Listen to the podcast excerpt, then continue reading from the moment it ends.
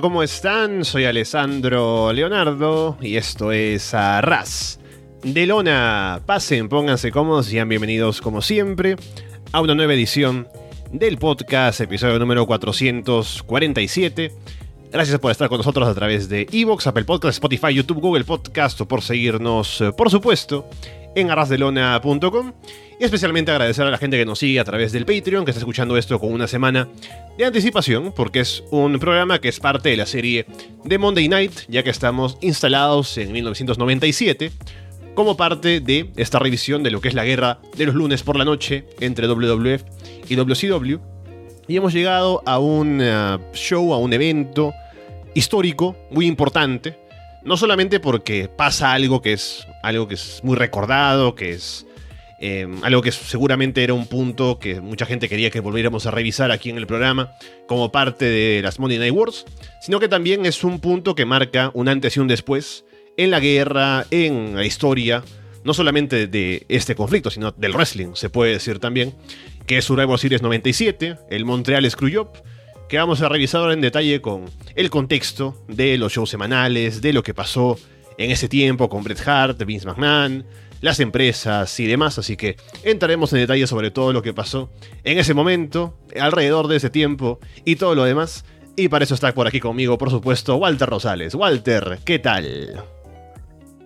Mm, ¿Qué tal, Sandro? Sabes, eso, hoy es uno de esos días en los que me reclamo a mí mismo y, me digo, tú querías tener un podcast de lucha libre, ¿no? Así que eh, ahí estás, date, ¿no? Eh, sí, es como de esos días que yo digo, quiero pensar en otra cosa que no sea el tema del cual voy a hablar, porque me ha consumido aquí, ¿sabes? Digo, ya, a ver, eh, no es solamente el evento, ¿no? Para dar un poquito de contexto, es ver el evento, es leer, reportes, leer entrevistas, ver documentales, eh, recopilar toda la información posible, ¿sabes? Yo opino que la mejor solución a esto es que hagan una película. Hagan una película de, este show y, ya. O sea, hagan, esta, una, hagan una película. Mira, denle el dinero a el que tú quieras. Que lo haga Cuarón, que lo haga, eh, no sé. Eh, mira, por mí que la haga Eugenio Derbez o Francella, ya está a estas alturas. que la que Francella hace una película del Montreal Yo te imaginas, la mejor película de la historia. Eh, eh, pero tiene que tener un nombre gracioso, eh, que ahorita yo no puedo venir con uno, ¿no? Pero vaya, que hagan una película y que me cuenten todo esto, porque lo que vamos a hacer es una tarea bastante imposible, pero no siempre, ¿sabes? a nosotros no nos gustan las, las cosas fáciles, no siempre vamos a tener retos fáciles, entonces aquí estamos para para traer todo esto, ¿no? A revisar Survivor Series de 1997, que pues eran cositas, obviamente, y todavía se vienen más cositas en 1997. Y, ¿sabes? El hecho de que haya gente que esté poniendo de su dinero para recibir a cambio mi amor y este contenido significa mucho. Así que si tú estás en el Patreon, pues te lo agradezco mucho. Si no estás en el Patreon, te estás perdiendo por adelantado de cosas como esta y te estás perdiendo en general de mucho contenido que no estás disfrutando. Muy mal, muy, muy mal. Entonces, vaya, sí. Este es uno de esos días en verdad que yo estoy como de, mira, solo, solo quiero ya hablar del Maven y sacarme esto porque son muchas cosas. Y probablemente este programa va a durar bastante debido a ello, ¿no? Pero vamos a hacer un esfuerzo. Y, y sí, eh, eh, ¿cómo va a funcionar esto? Porque no, no, estamos rompiendo reglas en el, en el lore de Arras de Lona, o sí, vamos a hablar así tal cual, empezó el show, bla, bla, bla, y luego pasa lo que pasó, ¿no? ¿O cómo le vamos a hacer? Sí, yo creo que vamos a hablar normal del show, como siempre. Y llegados al main event, pienso que hay que hacer un repaso antes del combate mismo, un poco de las noticias, porque tengo aquí un contexto un poco de las negociaciones, eh, un poco de los planes previos, ¿no?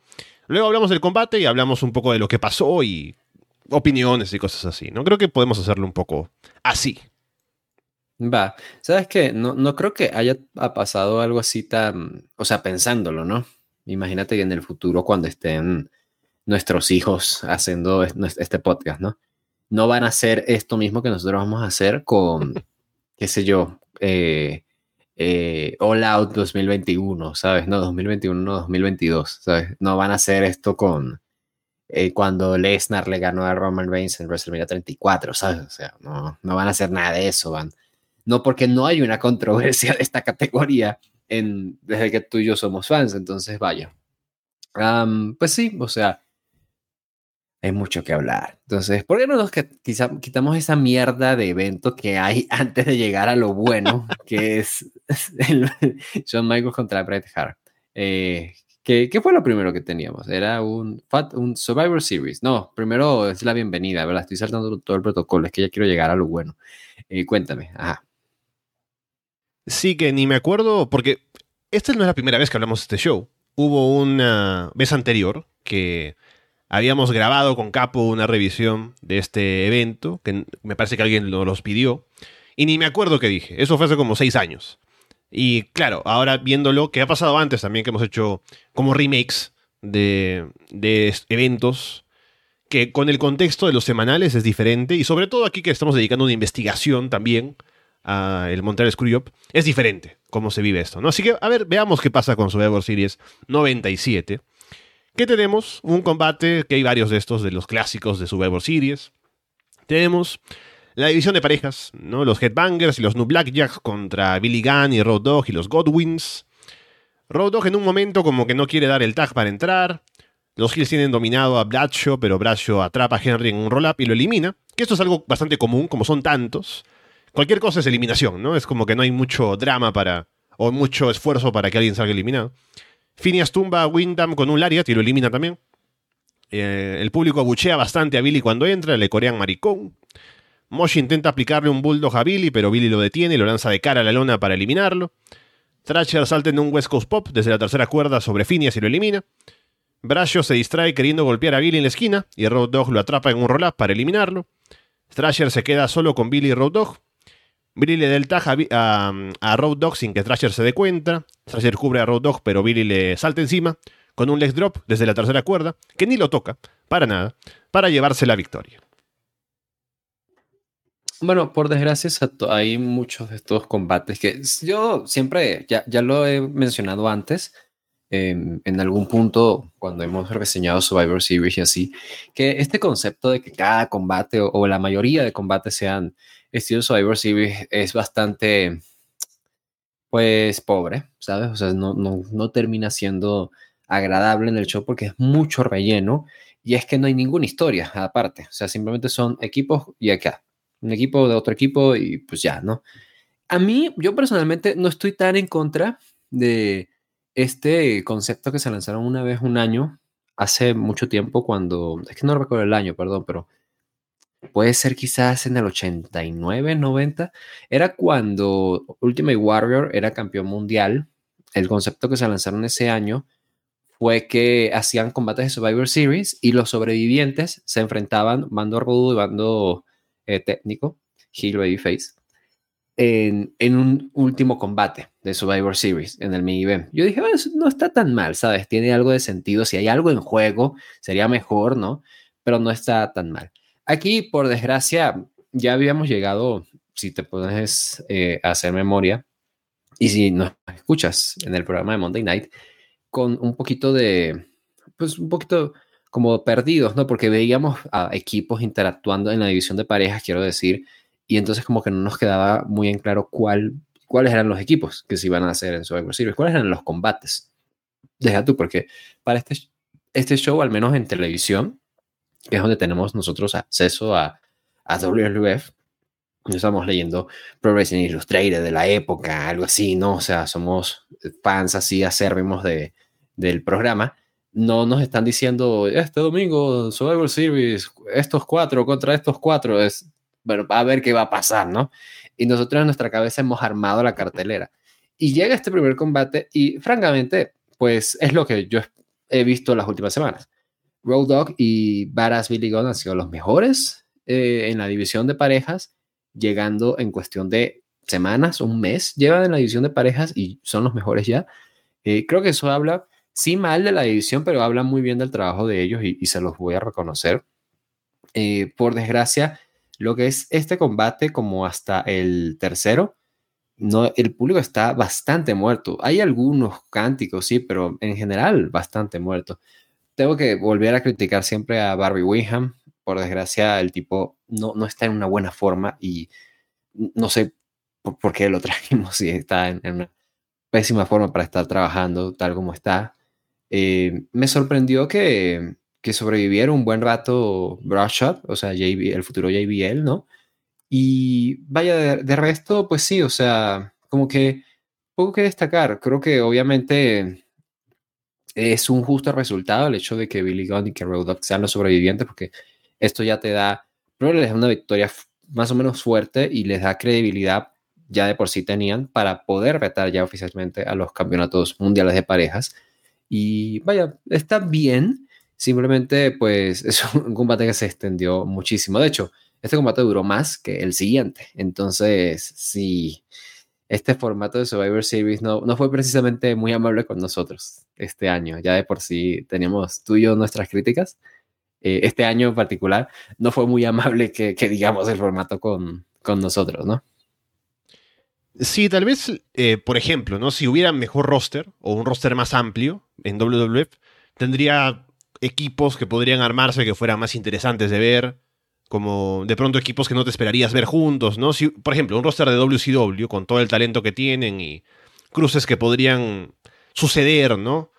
Eh, podría ser interesante, ¿no? Además por el talento que tienen, habría cosas que podrían armarse, ¿no? Pero el roster de WCW es increíble.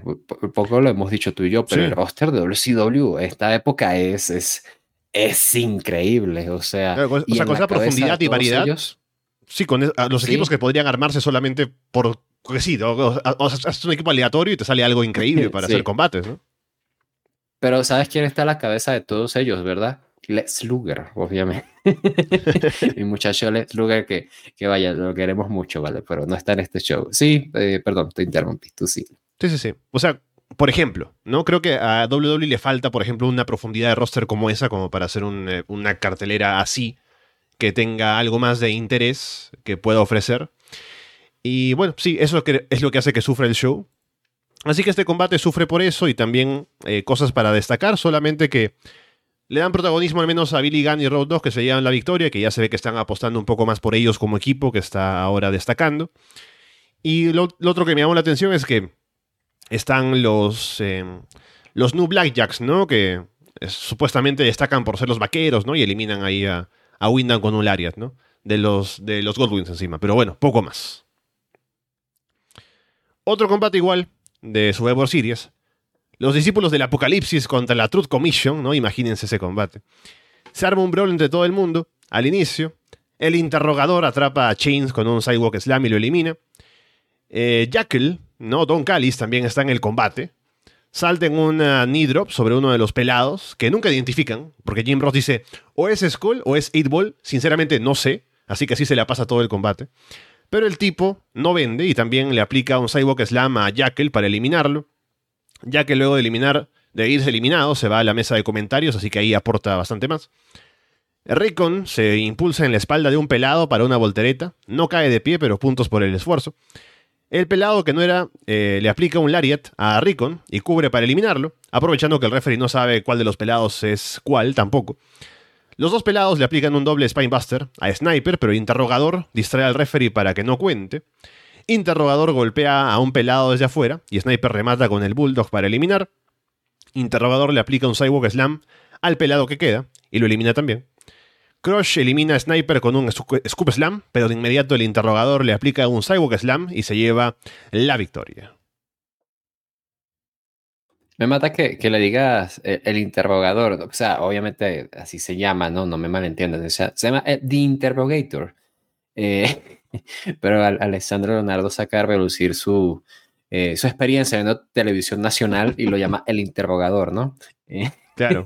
Es que es más bonito, es que, o sea, es, no voy a esforzarme para decir interrogator, ¿no? Que interrogador, ¿no? Directamente, para que Sabes, los nombres que tienen los integrantes de la Truth Commission son como nombres de luchadores inventados, pero luchadores inventados por, por gente que no ve wrestling, ¿sabes?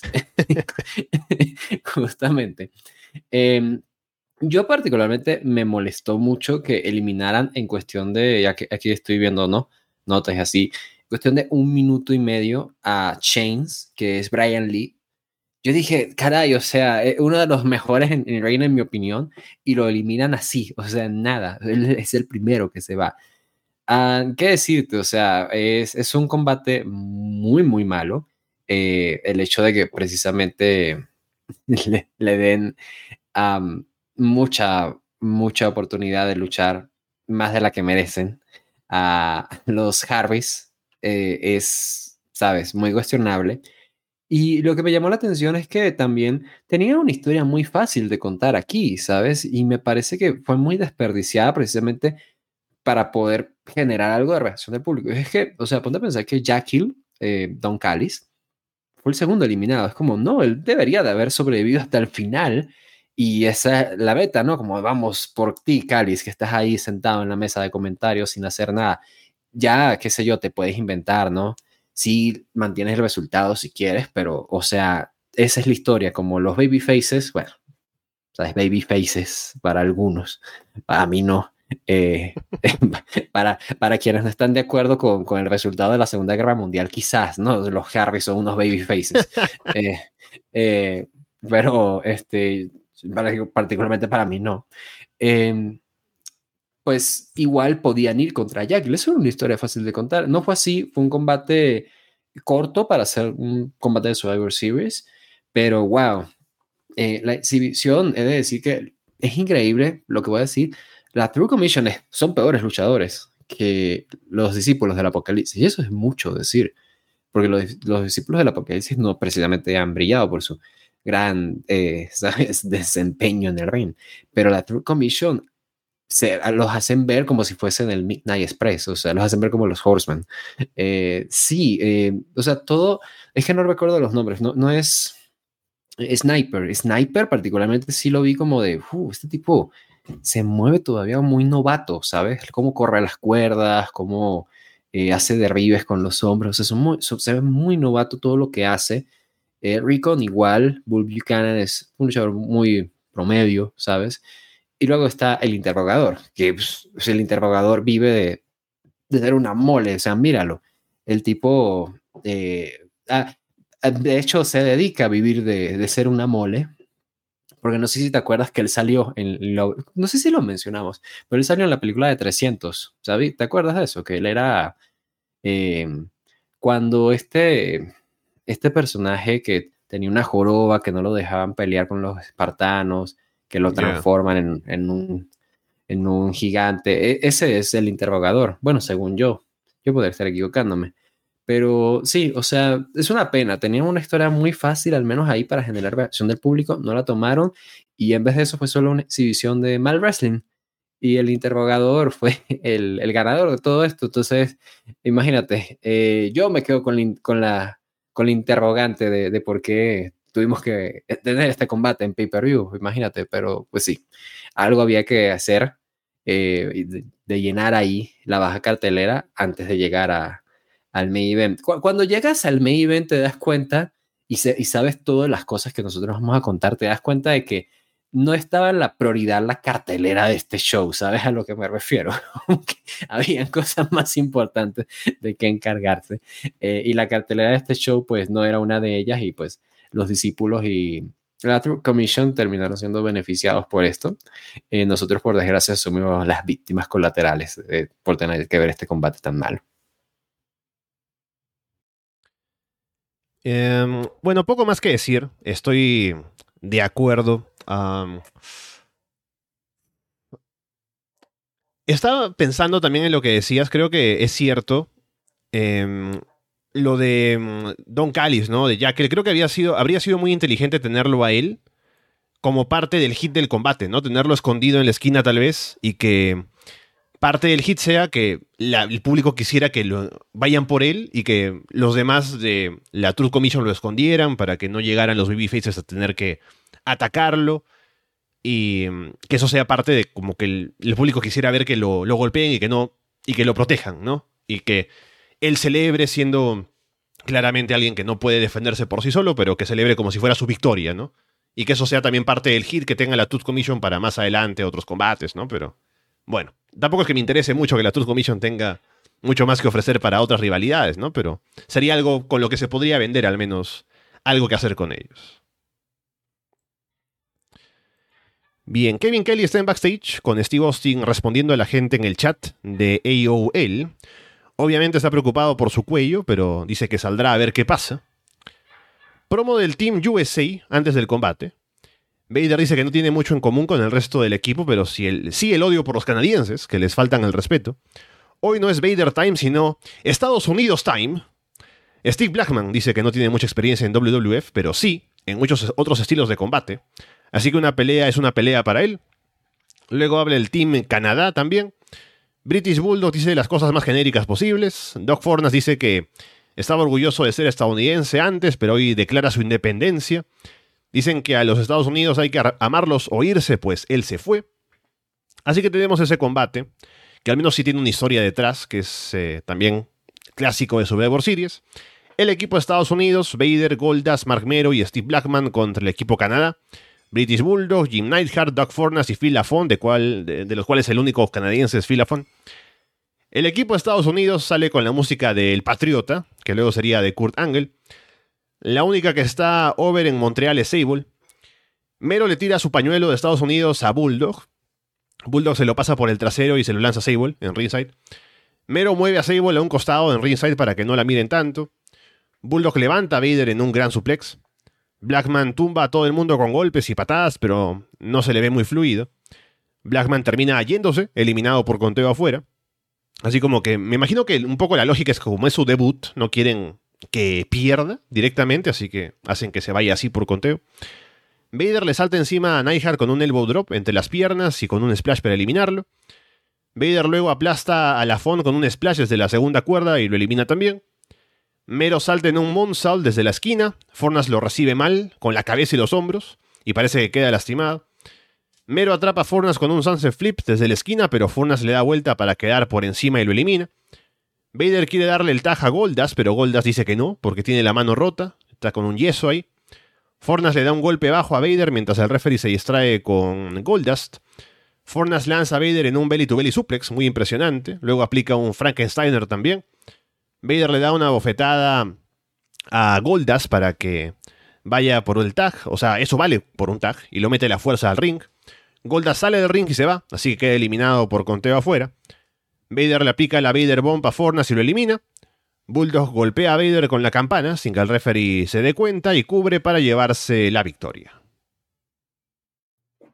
Esto es, justo lo que hablaba, ¿sabes? Mira, em, si, tuviésemos que apostar tú y yo, ¿cuándo íbamos a decir que Goldust era compañero de, de estos? Goldust no tenía ninguna confrontación con estos creo que tuvo algún combate por ahí con British Bulldog, puede ser, pero nunca lo hemos visto conviviendo con Vader, con Marmero, nada por el estilo.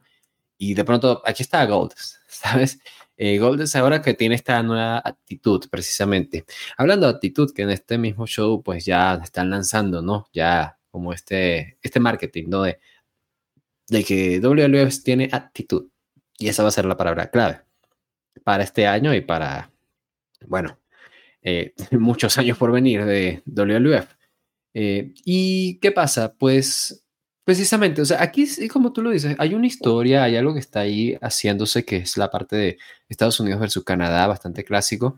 Eh, aún así, pues es un combate en el cual, por desgracia, por lo mismo de, de que estamos teniendo gente que o no está acostumbrada a ser equipo o que está condicionada por una historia o que no tiene la experiencia en estos escenarios, pues es un, and mix, ¿sabes? Es como queda ahí más o menos. Porque por cada buena interacción que tienen, digamos, Vader y British Bulldog, tenemos también interacciones incómodas entre Steve Blackman y algún integrante de, de los de Lafon o, o Forna, ¿sabes? Que tienen meses en luchar.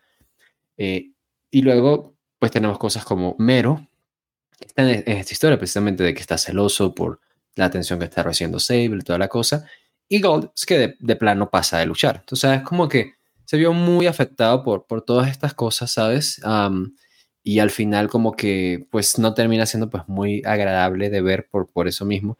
En este, eh, en este combate al menos, te digo, el equipo, no el equipo, el público estaba muy metido y francamente, o sea, viendo la lista de participantes y demás, yo diría, pues, ¿sabes qué? O sea, ganó quien tenía que ganar, realmente. O sea, si alguien quieres que al menos salga bien de aquí es British Bulldog, entonces es bueno que él reciba esa victoria, sin embargo, vaya, no es un combate highlight, ni mucho menos, eh, y es el tercero de este tipo en la noche. Te digo, claramente la cartelera no fue prioridad en este show, se nota con cosas como esta, es bueno aún así eh, tener de vuelta a Fortnite y la FOM, ¿sabes? Creo que es, bueno que ellos pues vuelvan a estar en televisión. Eh, yo siempre he hablado bien de ellos a pesar de que el buqueo no los ha beneficiado. Y qué más, eh, la historia de Gold, ya veremos hacia qué avance exactamente. Y ahí dependerá, ¿no? Nuestra opinión al respecto. Y no sé, no soy muy fan de todo esto de, Mero con Stable. Creo que no, simplemente no me está enganchando, nada, nada en particular que estén haciendo mal, digámoslo. Eh, pero sí, creo que poco más. Tenía que ganar British Bulldog, está bien. Y nada, o sea, simplemente, pues, otro combate de relleno en el cual tuvimos al menos la oportunidad de ver integrantes de la familia Hart, ¿sabes? Aquí luchando. Sí, me gustó que Fornas, eh, sobre todo, lució bastante bien. La Fong no tanto, no tuvo tanto espacio, pero sí le dieron a Fornas un par de momentos con Vader, por ejemplo, de ese belly to belly suplex, ese Frankensteiner, ¿no? Así que tuvo un uh, buen momento ahí para lucir. Eh, no sé qué tanto harán con Fornas y Lafon luego, que tendría que tener un poco más de protagonismo en la división de parejas, pero no sé qué tanto porque si no hubiera visto estos shows que hemos tenido aquí en Monday Night, no sabría que estuvieron ni siquiera en WWF, así que no tengo mucha fe en que hagan demasiado en los siguientes meses. Pero ojalá. Eh, luego de eso, em, en cuanto al combate, le afectó bastante, obviamente, que Patriota se lesionara, porque que estuviera Steve Blackman hizo que tuviéramos un par de momentos con él, pero que luego se fuera por conteo mm, afuera del ring, y que eso también afectara la dinámica del combate, porque ya estamos en Montreal, entonces los baby faces, para el público, van a ser los del equipo Canadá. Y por eso deberíamos ver que el equipo Canadá fuera el que se viera un poco más fuerte, ¿no? Que tuviera una victoria que se viera algo más babyface. Pero necesitamos que Goldas traicione a su equipo y que al final sean dos contra Vader y que British Bulldog gane con la campana, ¿no? Entonces, me parece que hacen que el equipo Canadá necesite mucha ayuda para ganar al final.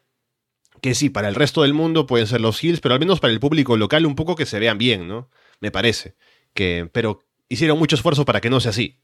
Eh, entiendo que está lo de Goldas, que están haciendo el turn, con lo de Marlina también. Y el personaje me parece que impulsar ese lado está bien. O sea, entiendo que vayan a usar esto, este combate para impulsar esa historia. Pero al juntarlo con lo de Blackman, creo que afectó el combate, ¿no? Tener dos finales así por conteo afuera, em, creo que sumó para mal. Y em, también para el público en vivo, creo que mató un poco el hype del, del final con, con la campana, además, que también fue innecesario, ¿no? Pero bueno, al final, quitando los detalles, ganó Bulldog, lo cual es bueno, y ahí está, ¿no? Pero sí, creo que exageraron un poco con la protección al equipo Estados Unidos y a Vader, ¿no? Al menos protegieron a Vader, ¿no? Aunque no tenían que hacerlo en este caso, pero ahí está.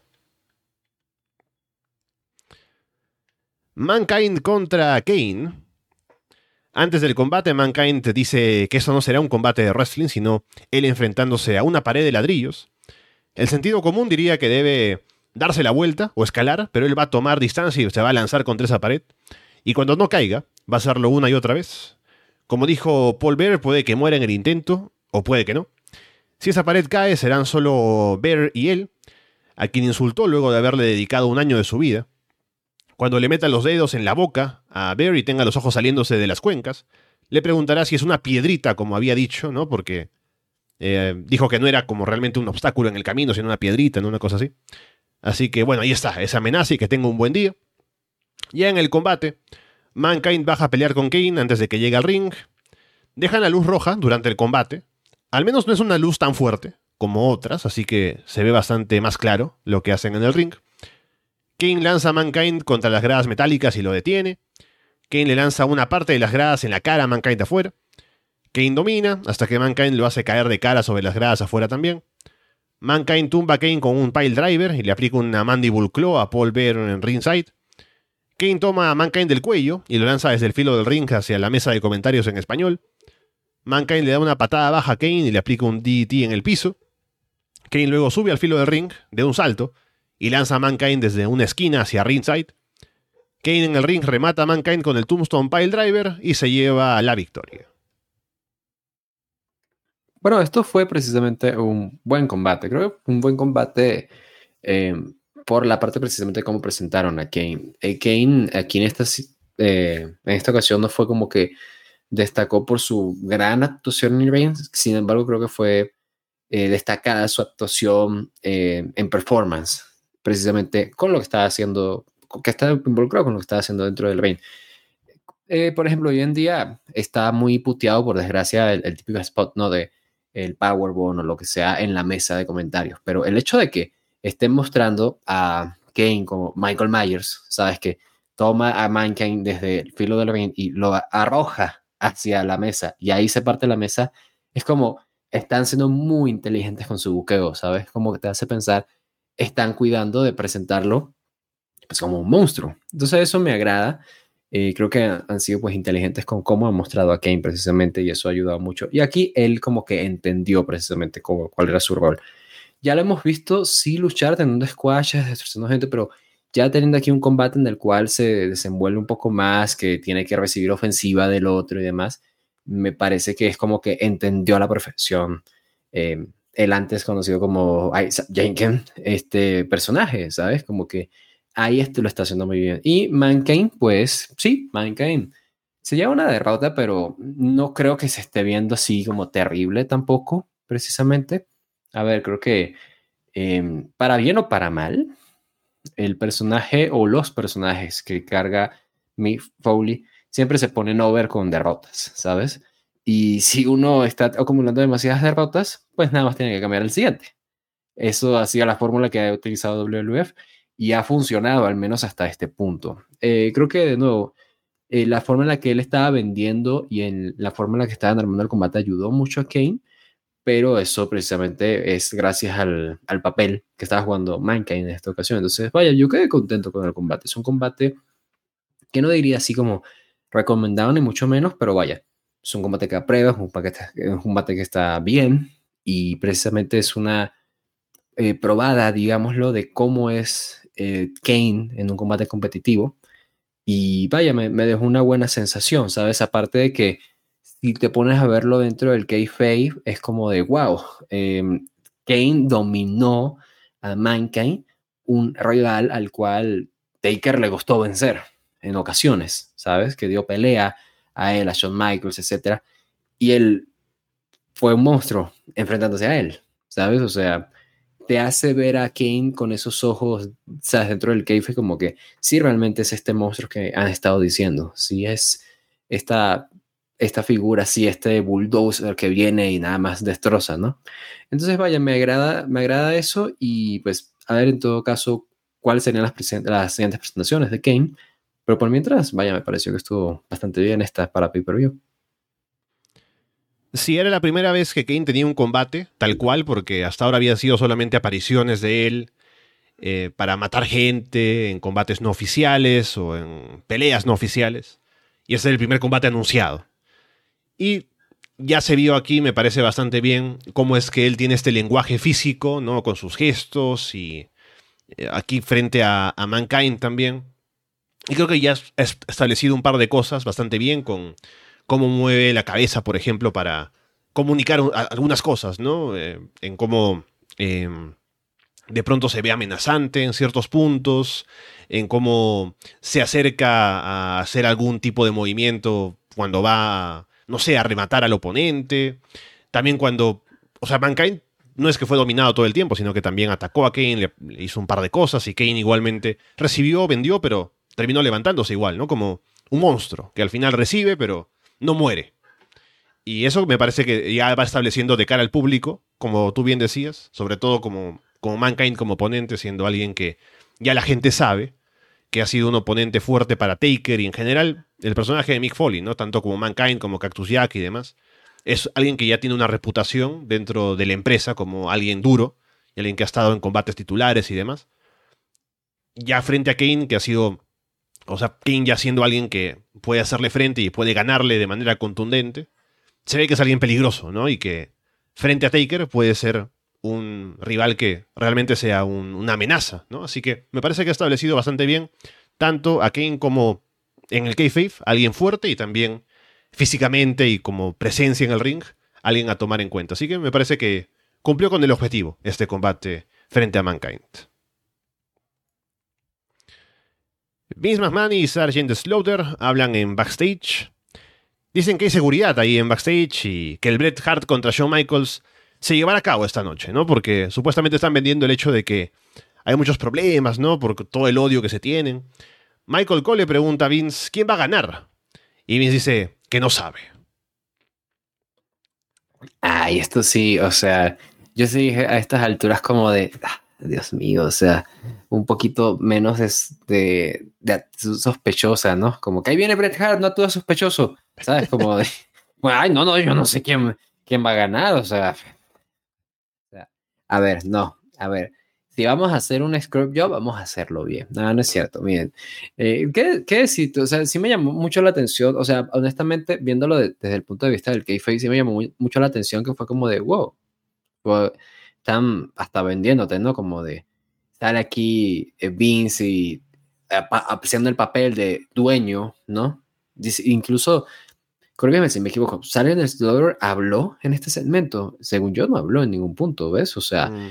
entonces es como que el propio comisionado, que es la figura de autoridad dentro del kayfabe, no, no dice nada.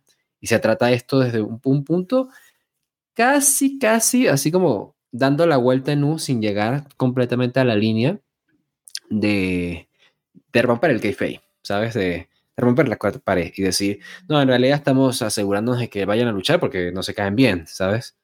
Eh, entonces, vaya, no sé, como que me llamó la atención, me pareció como interesante, pero sabiendo lo que va a pasar, es como muy, muy cuestionable que durante todo el show esto se tratara así como, em, no sé, como de sí, cuando llegue el main event, cuando llegue el main event, o sea, no, más allá de crearme hype, es como de algo está pasando, que va a llegar, que, exactamente va a pasar en el main event, ¿sabes? O sea, se van a matar, o van a directamente irse a los golpes, o sea, ¿qué, qué, qué es lo que están intentando venderme? ¿Quién sabe? Por mientras, vaya, eh, me pareció eso, como curioso. Y incluso la respuesta de Vince, que fue casi que cansado, ¿no? Ni siquiera pudo actuar algo, no pudo improvisar una línea. Nada más dijo, no sé, y ya, o sea, no pudo sacar algo por el estilo, promocionar el combate. El hecho de que nada más dijera eso, vaya, habla de que para ese punto era como de, no, mi cabeza no está en esta entrevista, mi cabeza está en asegurarme que Taker esté en, en, en mi oficina, es asegurarme de que, qué sé yo, eh, Owen Bulldog todos estén en, camerinos sin hacer nada, es asegurarme de que todos estén entendiendo el plan, ¿sabes? Como de, eh, mi cabeza no está acá. Y vaya, vaya que no lo estaba, ¿no? Con, sabiendo no, todo lo que pasaría, justamente. Sí, esto, eh, eh, la idea de este segmento me da la impresión de que es igual como lo que va a pasar en el inicio del combate que vamos a hablar, de que están haciendo toda este, esta idea de que hay que tener seguridad presente y los, los, eh, los oficiales, los referees ahí porque este combate es muy peligroso, ¿no? Hay mucha, mucha tensión entre los grupos y qué sé yo. Y hay que tener toda la gente presente, ¿no? En Kayfabe porque se odian. Bueno, no solo en Kayfabe, ¿no? Pero porque hay que tener esa seguridad. Pero luego, fuera el Kayfabe, porque va a haber el Screwjob. Entonces Vince quiere tener a toda esa gente presente porque te quiere tener seguridad de que luego de lo que vaya a pasar, va a ver, va, a tener que tener, va, a necesitar tener seguridad presente, ¿no? Para asegurarse de que no pase nada peligroso, ¿no? Para que esté ahí presente la gente que necesita tener para controlar a Brett por lo que pueda pasar, ¿no? Y bueno, por eso es que quiere armar todo ese teatro para tener a todos los agentes que necesita presentes en ringside para um, un poco amortiguar el impacto, ¿no? Por eso creo que también hace este segmento previo y por eso hacen el brawl inicial y sale toda esa gente de ringside, ¿no? Como veremos al inicio del combate. Otro combate clásico de Survivor Series, Legion of Doom, Ken Shamrock y Ahmed Johnson contra la Nation of Domination. Doug Hendricks entrevista al equipo Babyface antes del combate. Shamrock pone over a los campeones de parejas, dice que Ahmed sabe mucho sobre supervivencia. Hawk dice que dejarán a Nation of Domination en una piscina de su propia sangre y ojalá que no se ahoguen y bueno, poco más. Kama patea a Hawk desde afuera y Rocky le aplica el rock bottom para eliminarlo. Farouk distrae al referee y Dilo golpea a Ahmed en la esquina con su correa. Ahmed se baja del Dominator y le aplica el Per River Plunge a Farouk para eliminarlo. Dilo le salta encima a Ahmed en un frog splash, pero no cubre. Ahmed le aplica a Dilo un suplex frontal muy impresionante. Farouk le, se queda buen tiempo en ringside sin irse, a pesar de haberse, haber sido eliminado. Hace caer a Ahmed desde afuera y le sujeta el pie, mientras Rocky cubre para que lo eliminen. Ahmed persigue a Farouk y se van peleando hacia backstage. Hay mucho silencio durante el dominio de Kama a Animal porque a nadie le importa. Animal hace chocar a Kama con Rocky en el filo del ring y atrapa a Kama en un roll-up para eliminarlo. Dilo le abre las piernas a, Shamrock y Rocky le da un golpe bajo mientras el referee no lo ve. Dominan a Shamrock, Animal hace el comeback. Billy Gunn y Road Dogg aparecen burlándose de, de, Legion of Doom. Animal baja a pelear con ellos. Road Dogg le tira talco en la cara a Animal, que queda eliminado por conteo afuera porque queda ciego. Shamrock le aplica un ankle lock a Dilo para someterlo y eliminarlo, así, aunque hay un lío con el hecho de que si es legal o no, porque eh, Dilo y Rocky están ahí como que si quieren dar el tajo, ¿no? Porque creo que Rocky estaba consciente de que Dilo tenía que ser ilegal, porque tenían que eliminarlo a él, y por eso no quería dar el tag. Pero ahí como que se confunde y termina dando el tag, pero al final eliminan a Dilo a pesar que no era legal, pero bueno, eliminan a Dilo. Rocky se queda solo con Shamrock. Rocky golpea a Shamrock con una silla en la espalda, cubre pero cuenta en dos. Rocky aplica el un People's Elbow, pero Shamrock sobrevive. Rocky va por un DDT, pero Shamrock lo revierte en un orden like suplex. Shamrock termina encajando un ankle lock para someter y llevarse la victoria. Bueno, este combate, la verdad, no me pareció que haya sido mejor en cuanto a acción que el último combate que tuvimos en Survivor Series. Pero es un combate que me pareció mejor buqueado. Es un combate que me pareció mejor buqueado precisamente porque era con la intención de, ok, vamos a hacer ver fuerte a Ken Shamrock, ¿no? De hecho, yo estaba pensando, ¿no? que Ken Shamrock va a estar en el equipo de Estados Unidos o, o con los, los Road Warriors. O más bien, ese es el equipo de Estados Unidos, ¿no? Eh, o sea, en el papel es un, equipazo, ¿no? Eh, Legion of Doom, Vader y Ken Shamrock, ¿no? Eh, vaya, creo que me pareció mejor buqueado precisamente el objetivo es que Shamrock salga bien de esto, también que Rocky se vea fuerte, tenga dos eliminaciones, eh, Ahmed que tenga poca acción porque está lesionado. Eh, Farouk es, sabes, ahuyentado, entonces ahí pues salvan un poco. O sea, creo que en general fue mejor buqueado, sin embargo, por desgracia, tú, mismo lo dices, eh, buena parte del público no está muy interesado en esto y además estaban precisamente eh, la forma en la que estaba fluyendo la acción no estaba haciendo tan fluida, precisamente, no estaba como siendo tan cómoda la forma en la que pasaban de, de un spot al siguiente o de una interacción a la otra cuando hacían los tags. Entonces no me pareció como que muy por encima en cuanto a acción, en cuanto a buqueo sí. Y estaba pensando, eso sí, que me encanta el detalle, que eso no lo hacen hoy en día, de que hay un presentador en francés para el, el público canadiense de, de Montreal, franco-canadiense de Montreal. Y es que a mí me, me, parece interesante porque es como de, en 2023, ¿no? Hace como un año tuvimos el evento de Backlash en Puerto Rico y fue Samantha Irving quien hizo las presentaciones, ¿sabes? No, nadie presentó a, a, nadie en español. Y eso es increíble tener una presentación de Bad Bunny con el, la entrada que tuvo en español, ¿sabes? Entonces, no sé, me gustó y me gustó mucho, me gusta mucho cómo presentan a la nación de la dominación. Entonces, no sé, eso me gustó, estuvo interesante.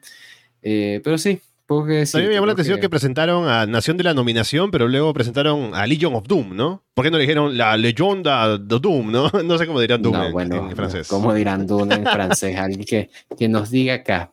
Eh, mira, no sé, pero ellos se merecen ese buen trato. La Nation of Domination es uno de los mejores nombres de stables en la historia.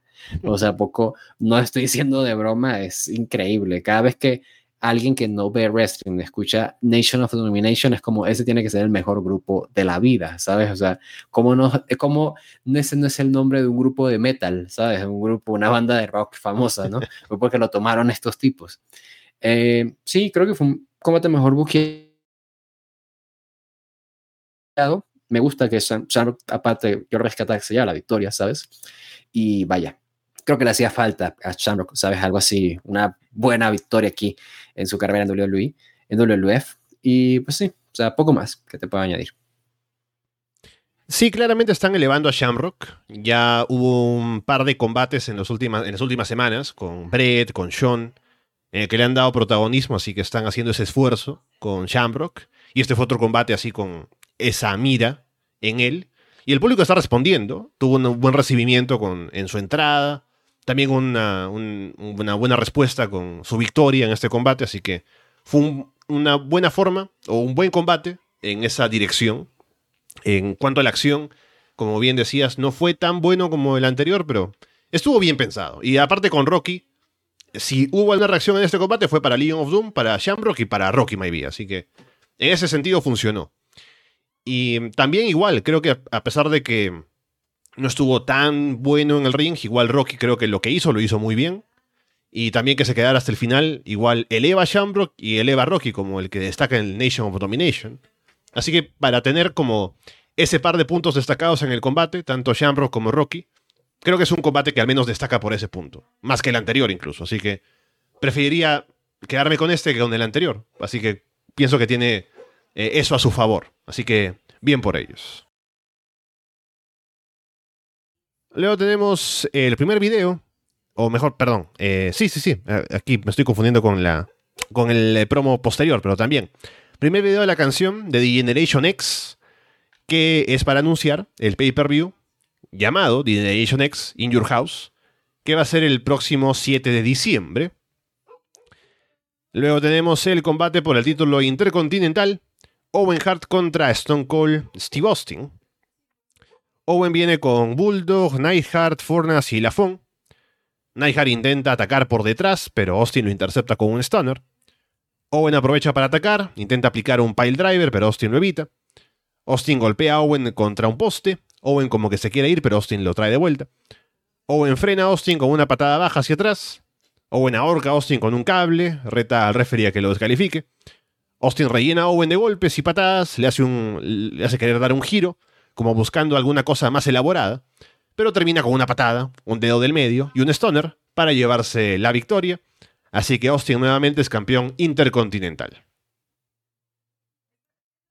Bueno, justamente este combate eh, lo, vi dos veces, lo vi dos veces porque precisamente con lo corto que estaba, dije, ¿sabes qué? Voy a fijar esta vez, esta segunda vez, qué tanto está haciendo Austin, precisamente, porque que hay en cuenta, ¿no? Como de, ese es el primer combate que veo de Austin desde la lesión. Entonces es el primer combate en el cual vamos a ver este nuevo pues, estilo que tiene Austin. Y he de decir que, por desgracia, ah, ¿saben? Es como de...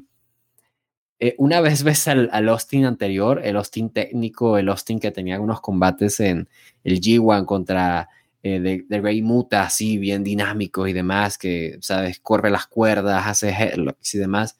Ves este Austin y es como, ah, qué pena lo de la lesión, ¿sabes? Porque te estás perdiendo de algo muy bueno. Es, sobre todo por la época, todo, imagínate.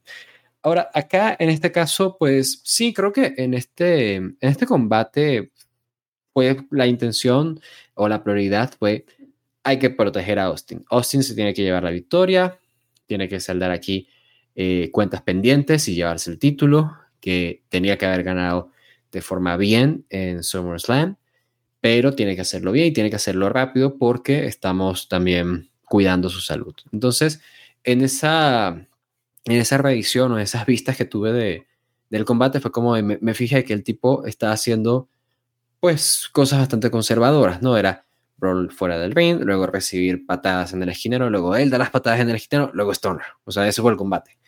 Que está bien, ¿sabes? O sea, de nuevo, dadas las circunstancias, está bien y yo creo que incluso con, con, con todo lo que es lastimoso o es, ¿sabes? Entre comillas, decepcionante el hecho de que tengamos este combate en pay-per-view. Yo también pienso, ¿sabes qué? O sea, dada la lesión que tuvo Austin, el hecho de que él vuelva y tenga el combate que debía de tener en, en su último pay-per-view y que gane el título que debía de ganar, es como de, está bien, ¿sabes? Como hay que, hay que agradecer por esto porque el tipo está con vida, está con nosotros y sigue trabajando, ¿sabes?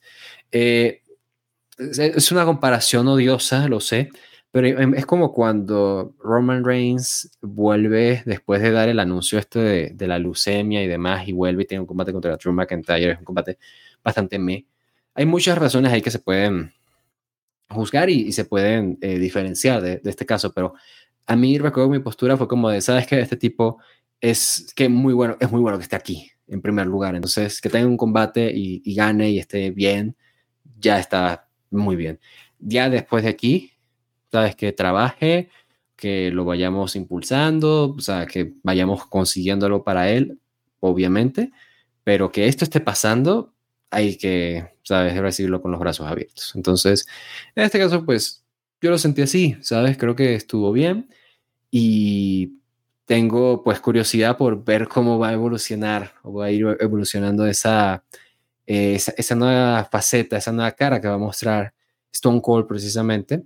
Y aún así me gusta y me alegra mucho ver que a pesar de su ausencia y demás, un público como el de Montreal, que es, son los fans eh, Die Hard, ¿no? De Bret Hart, están muy, muy a su favor, ¿sabes? O sea, la gente está también a favor a pesar de que está haciendo el Stoner a Owen Hart. Entonces, vaya. El público está feliz con Austin, ¿sabes? Entonces, hay que seguir empujando por él. Nada más con cuidado y que en lo que vayan mejorando, pues ya venga esa gran, gran oportunidad que por mucho tiempo ya ha estado mereciendo. Sí, había un poco de ambos lados. También había gente que estaba a favor de Owen y no tanto eh, con Austin, pero sí había apoyo para Austin a pesar de todo en Montreal. Cumplieron porque habían prometido que iba a ser el regreso de Austin en su Evo Series y así fue. A pesar de que fue bastante conservador, como decías. También me estaba fijando en eso, ¿no? ¿Qué tanto iban a dejar que Austin hiciera y qué tanto iba a estar él haciendo en el combate? Hizo bastante poco, hizo lo que... Estaba un poco, también me fijé, midiendo lo que podía él permitirse hacer. Y mm, me parece que estaba él, en esa última parte que mencionaba con cómo termina el combate y el stoner, estaba él, me parece, como midiendo qué tanto podía hacer, ¿no? Como que intentó, me parece, hacer algo un poco más elaborado, como con un giro, ¿no? Pero termina no saliendo tan bien y termina como siendo algo más simple, ¿no? Como una patada nada más y el stoner. Así que también está que me parece un poco él terminando de conocer o terminando de él saber cuáles son sus límites ahora con ese nuevo estilo que tiene que trabajar también porque está en una etapa bastante temprana de recuperación, ¿no? Que le están, me imagino, prohibiendo más cosas porque todavía no ha terminado de recuperarse por completo. Y no sé cuál habrá sido el límite que le habrán dicho que tiene que todavía esperar para estar, digamos, al 100%, que al, que nunca va a llegar, ¿no? Pero al menos para estar en un espacio en el que pueda estar un poco más eh, tranquilo trabajando, sin preocupación de lesionarse tan fácilmente, ¿no? Porque sabemos que volvió más pronto de lo recomendable. Pero a ver cómo va evolucionando, como dices, y a ver cuándo está un poco más cómodo para trabajar un poco más de lo que fue este combate que fue cortito con Owen. Y también cuánto le dura el título intercontinental, ¿no? Porque sabemos que van a estar queriendo que apunte a cosas más grandes próximamente. Y a ver cómo es que manejan ese tema ahora con él volviendo a estar en activo a partir de ahora. Tenemos ahora sí el video de WWF Attitude con la presentación del nuevo logo el que conocemos, ¿no? Que en lugar de ser el amarillo con las letras gruesas, es el más delgado, ¿no? En, blanco, más eh, moderno, si se quiere. Así que están ya entrando a esta nueva era con eh, esa nueva imagen, ¿no? Y sabemos, eh, vendiendo esta nueva forma de, de hacer o de tener ese producto, ¿no? Que ya entrando seguramente a una nueva forma de hacer las cosas, que Bret Hart también criticaba un poco, incluso, eh, de WWF, ¿no? Con Generation X, con las cosas que ha hecho Shawn Michaels, sobre todo en televisión, y bueno. Y estamos entrando también a esa parte de latitudera, de, bueno, de latitudera tal cual, y de las Monday Night Wars. Pero bien, estamos ya entonces llegando al main event de Survivor Series 97, y vamos a hacer, como ya decía, el repaso de este proceso que ha llevado a lo que veríamos en el Montreal Screwjob. A ver, tengo yo anotado aquí unas, las partes, digamos, de lo más importante. Así que vamos a repasar un poco eh, cómo es que llegamos a esto y ahí vamos a hacer una pausa para poder tener algunas opiniones antes de lo que pasó en Montreal. Eh, todo empieza en el 96, que hemos comentado también aquí en el programa, porque tuvo Bret Hart que decidir si quedarse en WWF o irse a WCW, porque le había llegado una oferta de contrato. Era una oferta millonaria de parte de WCW, que eran como 9 millones de dólares por 3 años, me parece, en oposición a WWF, que es cuando Vince le ofrece ese famoso contrato de 20 años, ¿no? Porque en ese punto, lo importante para Vince era no perder, ¿no? Porque estaban en plena guerra y no quería que se llevaran a uno de sus luchadores más importantes, ¿no? El más importante en ese momento. Así que no quería verse mal haciendo que se lo llevaran y viendo como que estaba perdiendo frente a, la oposición, ¿no? Cuando ya se habían llevado a Hulk Hogan y todo lo demás, ¿no? Así que entre esas ofertas, Brett decide quedarse, aparte por el hecho de la, la lealtad y además por la seguridad, ¿no? De tener 20 años y aparte porque es un lugar ya conocido para él, no saber que se va a encontrar al otro lado y aparte gente con la que no le gustaría estar como con Hulk Hogan y demás, ¿no? Así que decide quedarse por esos 20 años. Además le habían prometido que sería babyface, ¿no? Y sería la cara de la empresa hasta que ya llegue el momento de retirarse, que serían como unos tres años más, ¿no? Una cosa así. Pero, eventualmente, no se queda como babyface, sino que lo convierten en heel, como sabemos, pasado un tiempo, ¿no? Que se vuelve el heel antiamericano. Y además, el valor de Brett sabemos que luego va bajando en comparación con los luchadores en ascenso, ¿no? Porque luego también cuando llega el momento, un año después, que la empresa no puede cumplir con su contrato, con esa cantidad de dinero que le habían ofrecido, porque ya le van diciendo que. Porque hay además meses en los que ya no le están pagando, ¿no? Como que no le llega el cheque y le van diciendo como que están. Le, ofrecen como pagarle parte de lo que le están debiendo en. como al final de su contrato, ¿no? Como que te lo debemos y te lo pagamos al final, ¿no? Y Brett como que no está muy de acuerdo con eso. Em, ya le van diciendo que como que tome la oferta de WCW un poco, ¿no? Y él se pone a pensar en si le conviene quedarse o no, porque luego de ese cambio a Hill, se ve que su valor disminuye porque ya ha perdido el puesto de babyface principal porque está en ascenso Steve Austin. Y va a perder el puesto de Hill principal porque está en ascenso Shawn Michaels como Hill principal, ¿no? Así que su valor disminuye bastante en lo que puede hacer en WWF. Por lo que el salto WCW tiene más sentido, ¿no? Y es menos valor él para, para WWF y por lo cual Vince como que tiene menos miedo en perderlo en ese punto, ¿no? Y por eso que también le conviene decirle que tome el contrato, ¿no? Así que un poco por eso también Vince es que tiene la motivación de decirle que mejor negocie con Eric Bischoff. Vince le dice a Brett que tome la oferta el 22 de septiembre con WCW, tomando en cuenta que el show en Montreal es el 9 de noviembre, para tomar, tener un poco claro el calendario. El contrato de Brett también, para tener esto en cuenta, le permite un razonable control creativo durante sus últimos 30 días en la empresa. así que empiezan las negociaciones acerca de de qué manera es que Brett se va a ir, porque sigue siendo campeón de WWF. Y se ponen a pensar, ¿no? De qué manera es que se va a ir. En todo esto, sabemos que hay un conflicto entre Bret Hart y Shawn Michaels y se había conversado acerca de que sea Sean quien le quite el título, ¿no?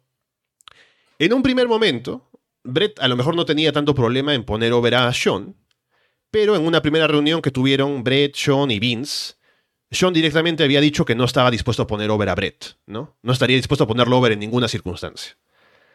Y eso hizo que Brett se sintiera obviamente menos dispuesto a poner over a Sean, Ah, ah, incluso si Brett alguna vez le dijo a Sean que sí, yo estaría dispuesto a hacer negocios contigo, Sean le dijo, ah, sí, que bien, yo no, lo, yo no haría contigo, ¿no? Así que ya Brett estaba con menos disposición a trabajar con Shawn Michaels, ¿no? Así que Brett al final dice que no quiere poner over a Sean y al final dice que tampoco no quiere perder en Canadá. Para nada, ¿no? Porque ya es Babyface en Canadá y su personaje se vería muy perjudicado si perdiera en Canadá. Eso es también importante porque el show en Montreal, pues, Survivor Series, es en Canadá, y el Raw siguiente, en Ottawa, también es en Canadá. Así que esas dos fechas están descartadas para perder. Brett firma el contrato con WCW el primero de noviembre, con la condición de que se mantenga confidencial hasta el día 10 para proteger Survivor Series, ¿no? que no se haga público. Brett empezaría en WCW el primero de diciembre Aunque Bischoff le daría la chance de trabajar con WWF hasta el día 8, ¿no? Para terminar sus planes de soltar el título, lo que necesite hacer. Sin embargo, la historia se hace pública el día 4, porque de pronto se publica la noticia, qué sé yo. En Wrestling with Shadows, eh, Brett acusa a Vince de haber eh, hecho público esto de la, de la firma, ¿no? Un poco, no sé, si por rencor o lo que sea. Así que Brett piensa que Vince fue el que hizo esto público y hay, como una sospecha, no sé. Y eso también hace que esté un poco más molesto con Vince. Y eso es lo que hace que eh, Vince em, también entre un poco en pánico, ¿no?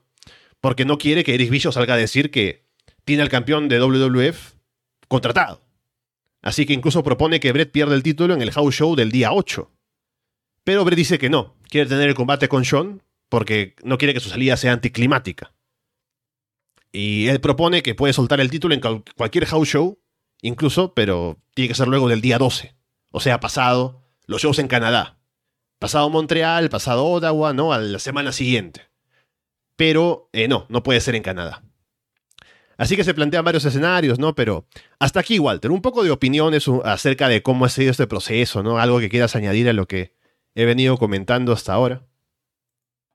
Bueno, creo que, a ver, también hay que aclarar una cosa, que es que mucho de esto, por desgracia, es de, él dijo, él dijo, ¿no? En el caso de Bret Hart, pues, una cosa que, que creo yo balancea un poco a su favor es el hecho de que él comentó de que él se acercó a Shawn Michaels y dijo, oye, Shawn, este, sé que vamos a tener la lucha, mira, está bien, no tengo ningún problema y vaya, tú siéntete seguro estando en el ring conmigo, que no va a pasar nada y vaya, hacemos el, hacemos negocio para que tú te seas campeón. Y la respuesta de Sean es como, ah, sí, pues yo no, ¿sabes? Y se va. O sea, en, tú dices eso o Bret Hart dice eso y es como de, bueno, Bret Hart tiene todo derecho del mundo a enojarse, ¿sabes? Ahora, siendo completamente objetivos, eh, teniendo como o creyendo en reportes o declaraciones de personas que no son ni Shawn Michaels ni Bret Hart, yo pensaría, ¿sabes? Pues yo creo que es una, es una combinación de dos situaciones. Uno, Bret realmente no quería irse. Tal vez estaba insatisfecho con el valor su valor en la empresa, insatisfecho con la nueva dirección que estaba teniendo la empresa o con tener que trabajar con Shawn Michaels y demás, pero él sabía que ir a WCW no iba a ser buen negocio para él, porque, vaya, iba a ser buen negocio por la parte monetaria, sin embargo, eh, sé que, o me da mucho la impresión de que es alguien que está cuidando precisamente su legado, ¿no? Su imagen, y es como de, yo sé que si voy a WCW no me van a tratar como este, esta gran estrella, esta gran contratación, simplemente voy a hacer una cosita ahí que presuman y luego voy a hacer uno más del roster, ¿sabes? Spoiler, eso fue lo que pasó, lamentablemente. Em, y hablando de esto, pues, eh, te digo, uno es eso, él no se quería ir, pero por otro lado, Vince necesitaba que se vaya, no, necesitaba que se fuera, necesitaba que se fuera, porque no podía pagar y no podía honrar ese contrato que originalmente eh, firmó. Entonces, yo aquí simpatizo mucho con Brett porque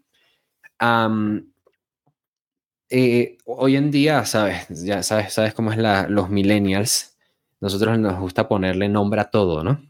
Y esto se podría considerar un poquito como eh, silence eh, firing, ¿no? Como un despido silencioso. Básicamente estamos haciendo todo para que tú renuncies, ¿no?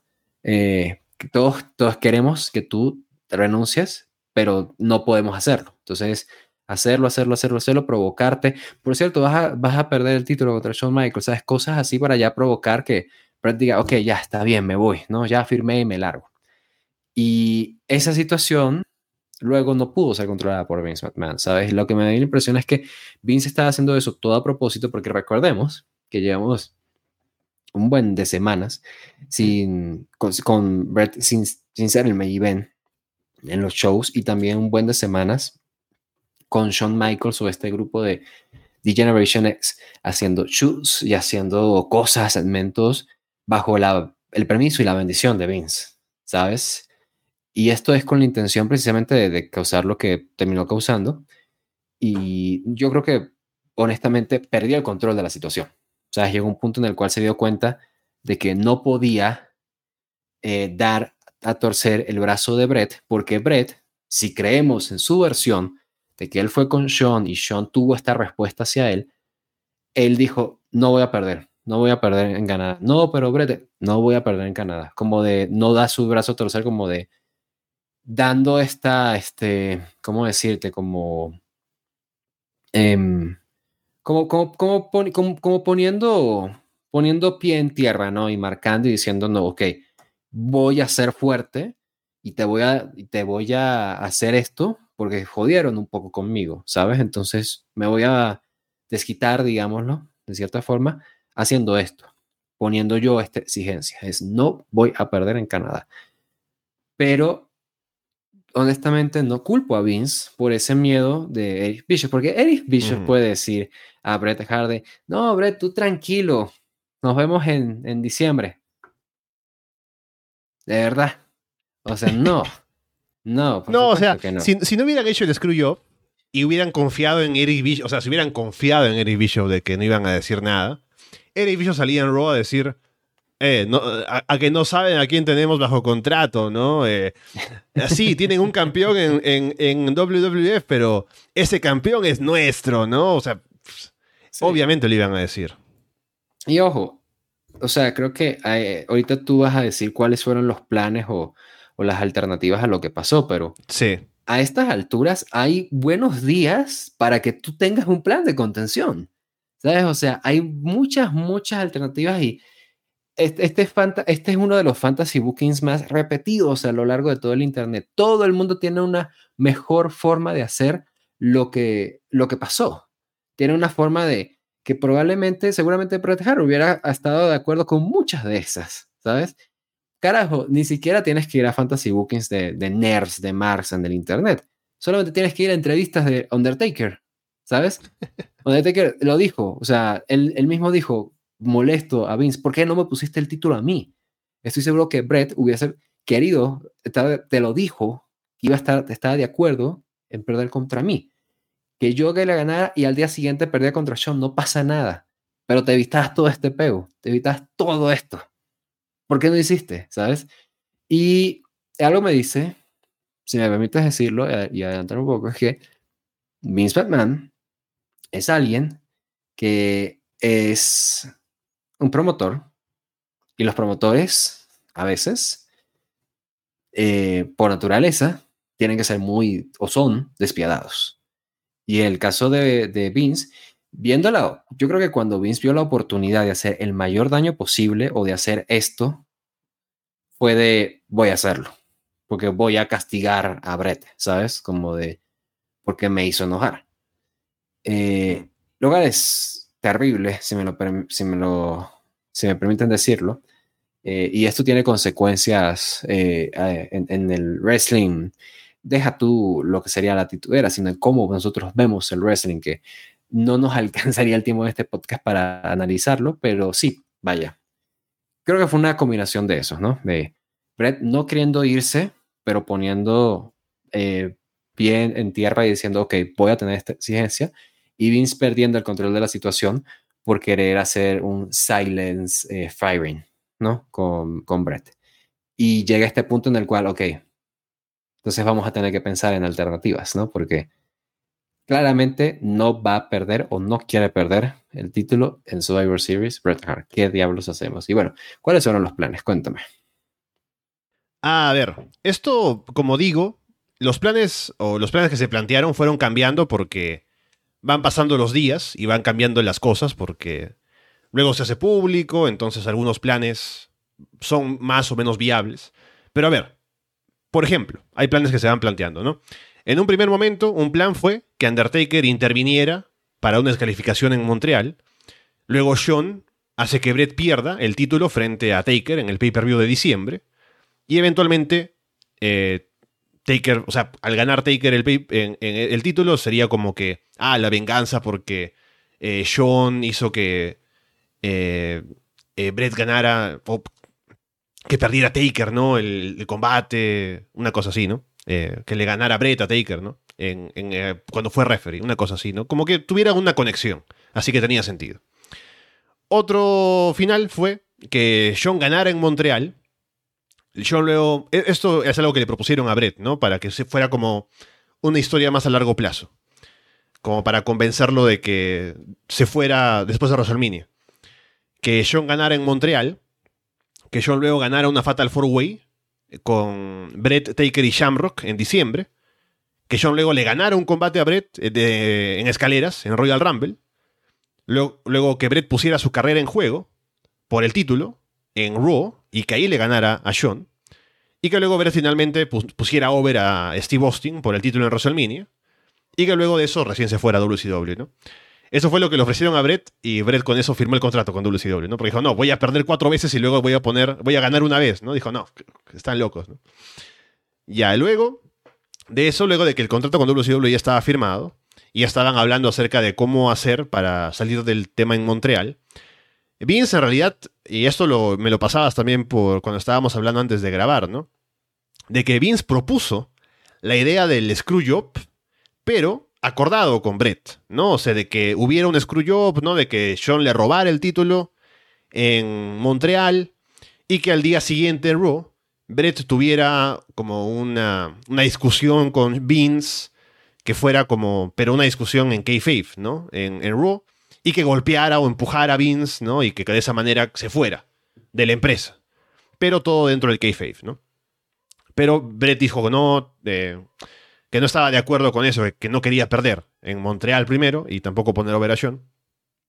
Pero es curioso que propuso esa idea a Vince. Eso me hace pensar que Vince tuvo ya esa idea del, del screwjob en la cabeza y que esa idea nunca se le fue, ¿no? Y que al final quiso hacerla de todos modos y por eso pasó lo que pasó, ¿no? Y luego, o sea, Vince nunca ha hablado sobre esto, aparte de la entrevista que dio eh, justificando lo que hizo, ¿no? Pero creo que esa malicia fue lo que lo llevó a hacer lo que hizo, ¿no? Y luego va a decir lo que quiera, ¿no? Pero creo que eso fue lo que, o sea, esa fue la idea que le vino a la mente y dijo, esa es la mejor idea, hagámoslo, ¿no? Así que ahí está. Creo que todo el mundo quiere tomar crédito de eso, ¿no? Porque así, por desgracia, voy a, sonar bien, va a sonar bien fue lo que voy a decir, pero la gente en el wrestling va a tomar crédito de lo que sea, bueno o malo, siempre y cuando se hable de ellos. O sea, si hubiera una forma en que el holocausto no tuviese un hit tan nuclear y tóxico, estoy seguro que más de uno en el wrestling tomaría crédito por ello. O sea, así de grave es. Jim Cornette ha dicho que él, sacó la, a reducir la idea del, del Job. Vince Russo lo dijo, Shawn Michaels lo dijo, Triple H lo ha dicho. Eh, también Bret Hart en su momento también comentó que me parece eh, Jerry Briscoe también fue el que también sacó esa idea. Eh, y luego tenemos personas como eh, Bruce Prichard que dice, oh, yo no sabía nada, nunca, yo nunca, yo no tenía ni idea. Sí, Bruce Prichard, claro que sí. ¿Sabes? es como, sí, terrible. Pero precisamente también pensaba eso, ¿no? El hecho de que Vince propusiera esta idea, y esto se habla muy, muy poco, es como, o esta idea tan parecida, es como, ah, igual y es como un poquito de venganza, ¿no? De, eh, te dije que hiciéramos esto, no quisiste, lo vamos a hacer, te guste o no, ahora lo vamos a hacer a, mis términos, ¿sabes? Eso también me hizo, me hizo sospechar. Luego, eh, lo que propone Brett es que él gane en Montreal y luego propone perder ante Vader o Shamrock o Mankind o Undertaker en el house show de Madison Square Garden el día 15, ¿no? Para que ya entregue el título y luego se vaya, ¿no? Para que no haya más problemas. Luego lo, lo que proponen a lo que al final acuerdan antes de que haya el problema de que se haga público la noticia de que Brett se va es que el combate en Montreal termine en descalificación y que luego Sean gane una Fatal Four Way en diciembre creo que ahí participando eh, Shamrock y Taker, y que luego Brett se despida en el Raw de la noche siguiente, poniendo over a la empresa, poniendo over a Vince, ¿no? Y que se despida como bonito del público, ¿no? Y que ya, así termine todo. Pero luego de que se hace público, lo que, eh, que se sepa que Brett se va a ir, es cuando entran todos en pánico y ya no se puede hacer eso porque no quieren que WCW diga que Brett es, les pertenece, ¿no? Así que no, no pueden hacer eso, no pueden esperar un mes más. Así que al final, lo que terminan diciendo lo que terminan acordando esa misma noche en Montreal, que van a hacer, es que el combate va a terminar en no contest porque van a entrar los de la Hard Foundation y va a entrar eh, los de la gente de DX y va a haber una trifulca, así que termina en no contest y que al día siguiente en Ottawa Brett entrega el título y se va de la empresa, ¿no? O sea que Brett no pierde, sino que entrega el título y se va. No, nunca le gana, no pone over a nadie, ¿no?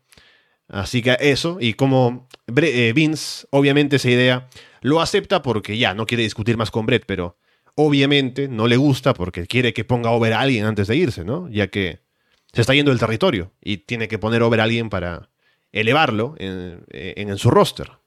Y claramente quiere que sea Shawn Michaels. Así que por eso vamos a tener lo que tenemos, pero ahí está. Esos son los escenarios posibles que tenemos de lo que se va hablando durante este proceso entre la negociación de Vince McMahon y Bret Hart, Walter. Así llegamos entonces al combate por el título de WWF en Survivor Series, Bret Hart contra Shawn Michaels. Eh, es un combate además que se presenta como un combate muy grande. Esto sin que sepamos de que es eh, el, combate, el último combate de Bret Hart, ¿no? Y que va a pasar lo que va a pasar. Em, porque lo han vendido como un combate además que no ha pasado desde WrestleMania 12. Y es un combate entre nombres grandes de la empresa y con toda la rivalidad que traen y el odio que se tienen de verdad, ¿no? Y ponen algo que no han puesto, creo, en otros momentos de, WW, de la historia de WWE, con entradas desde atrás de la arena, ¿no? Como hacen, hacían en algún momento en TNA también. Eh, que es algo bastante. que le da un, ambiente interesante a, a, las entradas.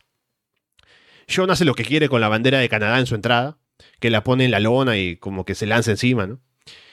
Ya en el combate, Sean va a atacar a Brett, se ponen a pelear por ringside sin que suene la campana, se meten a pelear entre el público, con la gente lanzándose encima de ellos. Varios referees y oficiales salen ahí para poner orden, Sargent Slaughter, Vince McMahon, como decía, hay mucha gente en ringside. Y es como ya anticipaba, ¿no? Hay muchos oficiales y mucha gente porque están preparándose para lo que puede pasar después. Jim Ross menciona la especulación sobre Brett yéndose de la empresa. Brett lanza a John en un back body drop en ringside, le da una patada baja directa. Brett luego le aplica a John un suplex en la rampa. Se ponen a pelear, a, golpear a referees y oficiales. Vince discute con Brett también. Brett ahorca a John con la bandera de Quebec y por fin empieza el combate en el ring. John toma el control, lanza a Brett en un suplex frontal sobre las gradas metálicas. Brett se pone a atacar la rodilla izquierda de John, aplica una figure 4. Brett salta desde la esquina. John pone al referee en medio para que reciba el golpe. John derriba a Brett con un piquete a los ojos, encaja el sharpshooter, y en ese momento, eh, supuestamente lo que estaba planeado es que John encajara el sharpshooter y que Brett le diera vuelta, ¿no? Pero el referee que tendría que estar tirado todavía por el golpe anterior, se pone de pie. Y cuando pone eh, John el sharpshooter, el referee hace sonar la campana y eh, Vince también en ringside le grita al tipo de la campana que le haga sonar. Así que la campana suena, sin que Brett se rinda. Y se declara que John gana, ¿no? Suena la música. Eh, Brett y John se quedan mirando a Vince en ringside, ¿no? John también actuando como que no sabe qué está pasando. Y Brett le escupe a Vince en la cara. Eh, Vince le grita a John que baje, que vaya por el título. John se va con, con Triple H, con Rick Root y se va de la arena, mientras Brett se queda en el ring. Y así termina el show, eh, bastante abrupto para la transmisión, para la transmisión en pay-per-view, mientras que Brett se queda en el ring con bastante, o sea, un, bastante, un final bastante anticlimático, ¿no? Pero sabemos que luego, eh, por lo que se ve en la filmación, por ejemplo, de, Western Bichados, ¿no? De que Brett se queda eh, tirando los monitores de, las mesas de comentarios, haciendo el gesto de WCW ¿no? A, la cámara. Y bastante molesto, ¿no? Porque era el final en el que no habían acordado. Y luego todo el lío en backstage, ¿no? De acercarse ahí a preguntarle a John si él sabía lo que iba a pasar y John diciendo que no. Y el pleito con Vince que termina golpeándolo y dejándolo noqueado. Undertaker también que, que primero se acerca a Vince a decirle que, vea, que vaya a hablar con Brett. Así que ese es el drama del Montreal Screwjob, de quitarle el título a Bret Hart contra su voluntad. vamos a concentrarnos en, lo que es el combate, ¿sabes? A mí me sorprendió eh, leer que en la opinión de, de de Dave Meltzer, era un combate que estaba convirtiéndose en un clásico hasta el final. Yo no, yo no estoy en ese, ese espectro, ¿sabes? O sea, yo sí estaba pensando mucho de que esto es un combate bastante normal, ¿sabes? Es diferente a los combates de Shawn Michaels y de Bret Hart que hemos tenido sin duda porque te lo voy a poner así. primero, es diferente porque es un combate entre Shawn Michaels y Bret Hart que empieza fuera del ring. O sea, oficialmente la campana tarda en sonar porque tienen todo este brawl en la arena y demás, ¿no? Y cuando llegan finalmente al ring, entonces, tienen este combate, el cual no es un combate que ya hemos visto de ellos en el que tienen combinaciones, tienen pues secuencias trabajadas, sino es más bien como de yo, me toca hacer el movimiento a mí, ¿sabes? Ahora me toca hacer el movimiento a mí. Como que se sintió muy así y se sintió casi que muy atípico, precisamente en mi opinión, como las cosas que hacían, como el, el Power Slam que hacía, Body Slam, perdón, que hacía Shawn Michaels, Albert Hart, cosas así, ¿sabes? Que te llaman la atención. No creo que esto tenga, esté, esté ligado a toda esta situación de Montreal Screwjob para nada, pero precisamente esta era la forma en la que estaban haciéndolo, como hacer un combate distinto. Em, pero es un combate en el cual sí me pareció como de, ah, como que están llegando a este clímax algo rápido, ¿no? Algo rápido considerando que este pay-per-view todavía se puede extender unos 10 minutos más, es un pay-per-view o es un combate el cual en teoría tiene unos 12 minutos, algo así, eh, dentro del reino apenas, o sea, todavía podrían estar haciendo más cosas, ¿no? Entonces me tomó de sorpresa, no creo que esté un clásico, yo sigo prefiriendo más los combates anteriores de ellos eh, en WrestleMania, el Iron Man, el, combate que tuvieron también eh, cuando Shawn Michaels era campeón intercontinental y retó a Bret Hart, ¿sabes? eso es como que los prefiero más que este, pero aquí lo que no pueden igualar o lo que superan a los otros es el aura, o sea, el público está muy metido y es que luego me dio curiosidad y me di cuenta que el Bell Center, actualmente Bell Center en Montreal, es una arena que ha tenido momentos históricos para, para WWE. Eh, ahí fue, por ejemplo, el debut de Brock Lesnar. Ahí fue recientemente Elimination Chamber. Entonces ahí fue el combate de Sami Zayn contra Roman Reigns, por ejemplo. Eh, vaya.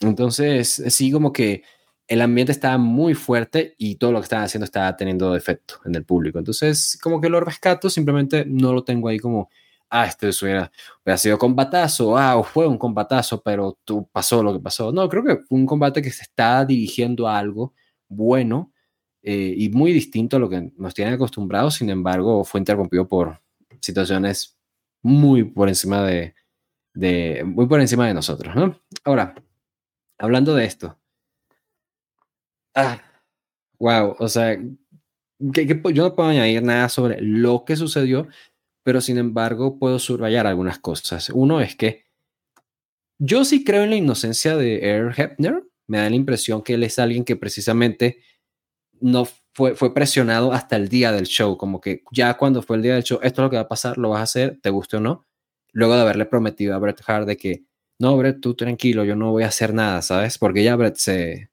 sospechaba algo.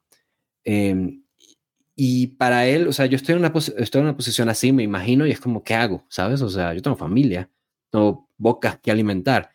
Me voy a, ¿qué, ¿Qué hago? Me quedo así como de, Em, eh, paralizado en el ring. Si no lo hago yo, lo va a hacer otro, otro referee, lo va a hacer Mike Yoda, lo va a hacer el que sea, ¿sabes? O sea, em, entonces sí, es como de una posición incómoda para Air Hepner. Y yo sí creo muy, muy honestamente en las disculpas que él dio a Bret Hart. Porque, ¿sabes por qué? Porque a mí, o sea, no sé, pero a lo mejor voy a decir una locura, pero creo que es la única persona que ha ofrecido disculpas a Brett. ¿Sabes? Y mira, es una, una situación así. A ver, yo, yo no sé cómo tú abordes esto en tu vida personal, Alexandro, me lo puedes decir, pero... Y esto aplica en, todas las situaciones, ¿no? En, en, vida laboral, vida personal, amorosa, etc. Si tú tienes un argumento tienes la razón, no importa si la tienes, si hiciste algo muy grave eh, en pro de tu argumento. Eh, en este caso, por ejemplo, convengamos que Brett está mal en esta situación y que él, debió haber perdido el título en Survivor Series y hacer negocios y hacer lo que su patrón, su jefe le estaba diciendo y todo obedecer y todo normal.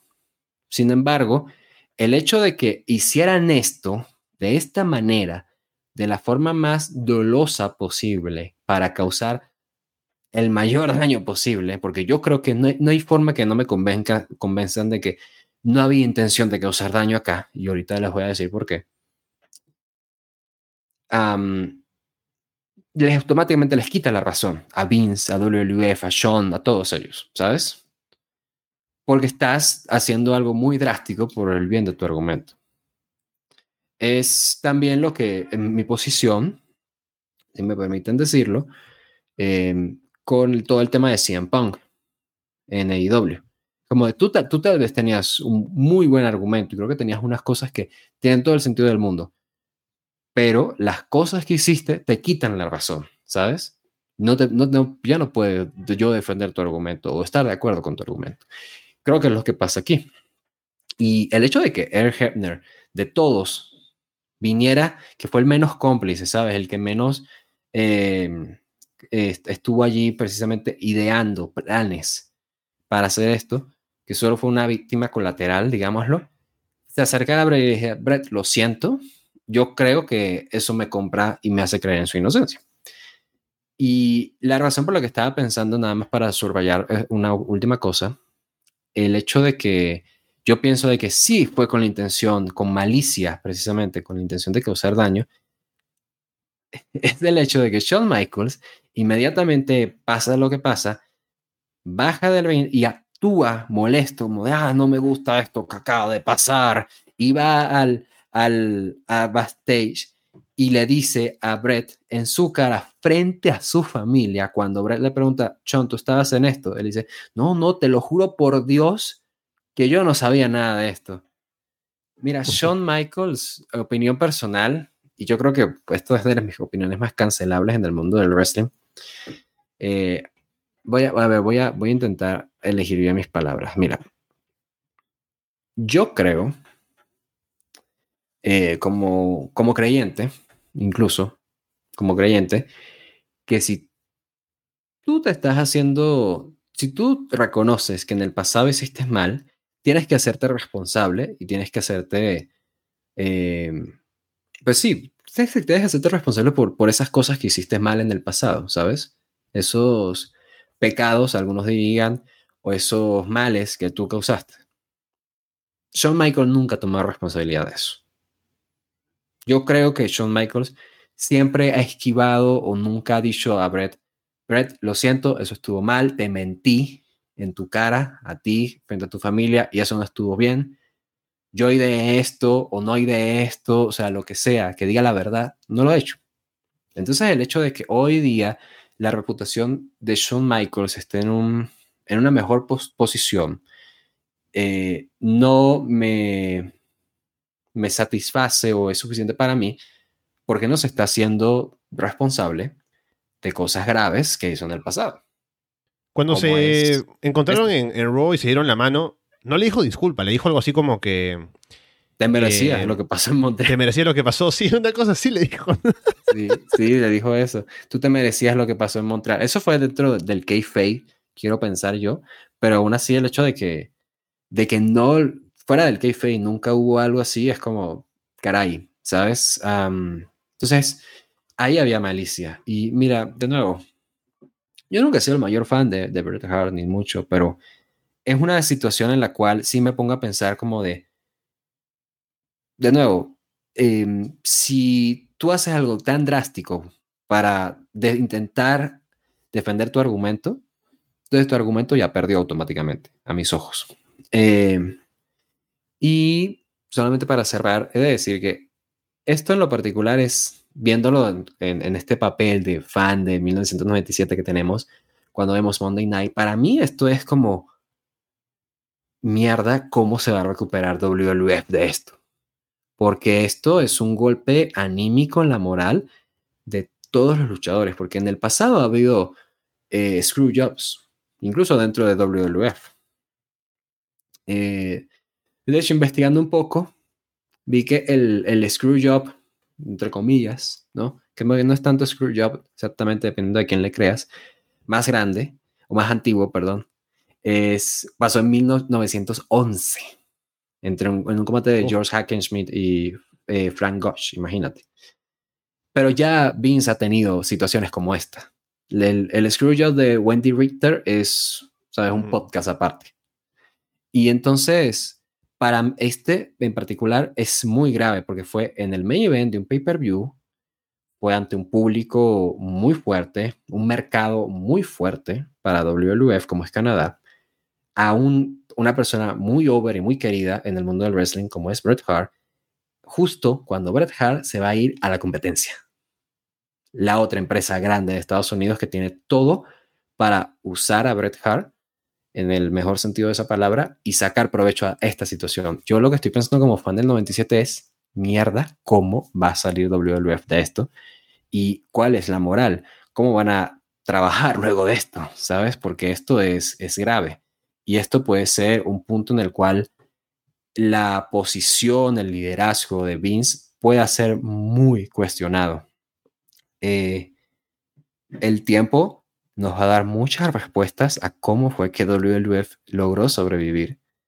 Pero a este punto yo estoy, ¿sabes? Viendo esto y es el fin del mundo, ¿sabes? Todo eh, el wrestling cambió eh, para mal cuando veo esto, ¿sabes? Y me pregunto cómo habrá sido un mundo eh, sin el Montreal Screwjob, ¿sabes? Yo sí creo que mm. hubiese tenido un impacto en cómo se buquea, en cómo WWE se presenta, cómo Vince McMahon se presenta, cómo WCW se, WCW se presenta, etcétera, etcétera. O sea, sí te iba a tener un, sí tuvo un impacto muy grande. Y aquí, por mientras, sin adelantarnos en spoilers del futuro y demás, yo lo que estoy pensando es, el mundo se acabó ¿Sabes? Este es el fin del wrestling, como lo conocemos. Y probablemente, no, si no el, el fin de WWF, es probablemente el fin de Vince McMahon, como lo conocemos. Y así fue, justamente. Sí, yo lo que estaba pensando al ver, eh, por ejemplo, Wrestling with Shadows, ¿no? Y todo lo que pasa con el Montreal Screwjob, es el timing, sobre todo. Porque es que Vince. O sea, me imagino que el tema económico y el. seguramente la acumulación de cheques que no se están pagando, ¿no? Y, lo que se le está debiendo a Brett. Todo eso forzó a que sea ese el momento en el que, en el que Vince le dice a Brett, ya, mejor toma el contrato con WCW y hagamos esto de una vez. Pero justo que coincida con el pay-per-view que va a ser en Montreal y que tenga que hacerse todo este asunto, justamente cuando vamos a ir a Canadá, y que tiene que hacerse todo esto de tener que hacer que Brett suelte el título o que Brett tenga que irse a WCW cuando es el campeón. O sea, no pudo haberse hecho todo este trámite en un momento un poco más cómodo para poder haber tenido que acomodar las cosas o haber podido lidiar con el asunto de una mejor manera. O sea, eso es lo que me, me da a pensar, ¿no? Porque lo otro es verlo con malicia y decir, a lo mejor quería que coincidiera con el show en Canadá, ¿no? Pero ahí también es un poco contraproducente pensar que eso quería que fuera así, ¿no? Porque, ¿por qué quisieras que Brett perdiera en Canadá, ¿no? Si quieres que Brett pierda en Canadá forzosamente, sería porque quieres bajar la imagen de Brett en Canadá. O sea, has invertido todo el último año, o casi todo el último año, en elevar la imagen de Brett como babyface en Canadá. Tal vez, o sea, sin tomar, tal vez Vince no tomó en cuenta esta cláusula del contrato de Brett de su control creativo en Canadá, y, o en, su, en su contrato, mejor dicho, y quería hacerlo perder en Canadá forzosamente para bajar un poco la imagen de él y así dárselo WCW con un poco menos de, fuerza eh, de Star Power, tal vez, en Canadá, ¿no? Porque ya había bajado su Star Power en Estados Unidos al hacerlo Gil allí y quería tal vez bajar un poco el Star Power que tenía en Canadá, ¿no? Para dárselo a la otra empresa un poco eh, con menos fuerza tal vez. Pero se, le complicaron las cosas. Un poco por ahí podría justificar que fue ese el momento en el que decidió eh, dejar que se vaya al otro lado. Pero luego se le complicó al, al tener Brett el control creativo, que luego hubo la disputa y eso. Tal vez pueda ser ese el motivo por el cual fue que tuvo que todo coincidió con que tuviera que hacerse en Montreal, ¿no? Pero bueno, ahí está. ese fue el Montreal Screwjob. Estaremos viendo cuál es eh, el seguimiento que se le da a todo esto la próxima semana, cuando hablemos de lo que pasa en Raw, lo que pasa en Nitro. Veremos cómo es que esto eh, repercute en el resto de cosas que suceden en el mundo del wrestling. Porque eh, si se le da a Brett en este, o sea, luego de lo que pasó, porque eso tiene el efecto contrario a lo que quería WWF, ¿no? Con el Montreal Screwjob. En teoría, Brett saliendo de esta manera de WWF debería potenciar su, su imagen para, para WCW en el mercado canadiense al contar con Brett allí, pero veremos qué pasa. Eh, con todo eso lo tendremos para la próxima vez que estemos hablando en Monday Night con Raw, con Nitro y lo que vaya a pasar con WWF luego de lo visto en Survivor Series. Así que esperemos que nos acompañen en el Patreon para este seguimiento semanal que se pone la cosa más caliente y más interesante para lo que vaya a pasar a partir de ahora que el mundo del wrestling va a cambiar en el 97, Walter. Uf, yo, ¿sabes qué? O sea, ya a estas alturas te digo, es, es difícil porque creo que hay, o sea, hay algo nuevo que se pueda decir de esto.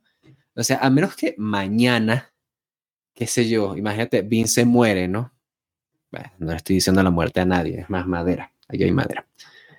No le estamos diciendo la muerte a nadie, pero imagínate, y en su lecho de muerte viene y dice, yo solo quiero que sepan que lo de Montreal estuvo planeado. Ah, imagínate, a menos que pase algo así, sabes, que nos cambie por completo todo, ya no hay, no hay ¿qué, más cosas se pueden decir de, del Mon, de Montreal, ¿sabes? Pero creo que, obviamente, como siempre, aceptamos el reto y lo hicimos de una forma distinta. Y vaya, yo nunca había hablado de esto, entonces está bien, tú lo estás viendo ahora con contexto, con mil cosas, ¿no? Entonces, me, me, agrada ver que hicimos algo distinto, ¿no? Espero que la gente lo haya disfrutado. Si tú disfrutaste esto, por favor, deja like.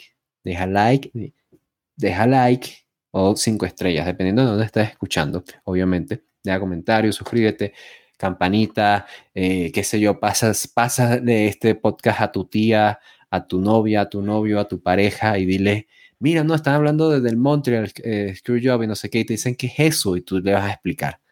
Eh, y les vas a decir, bueno, ya sabes que, mira, sabes que solo escucha el podcast y yo te, te explican, ¿no?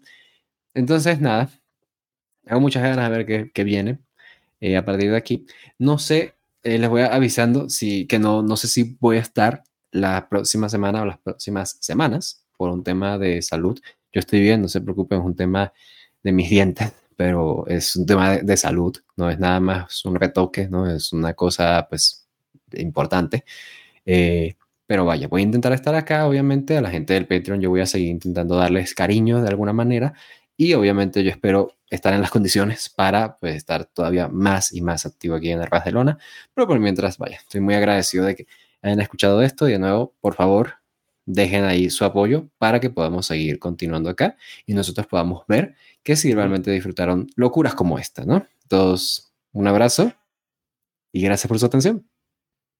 Claro, esto, el Montreal Screwjob nos va a servir como para hacer una, una, pausa, ¿no? Que Walter se recupere y continuamos con la nueva era del wrestling una vez que regresemos, tanto con Walter como con Monday Night. Así que, con todo eso dicho, por ahora los dejamos de parte de Walter Rosales y Alessandro Leonardo. Muchas gracias y esperamos verlos pronto.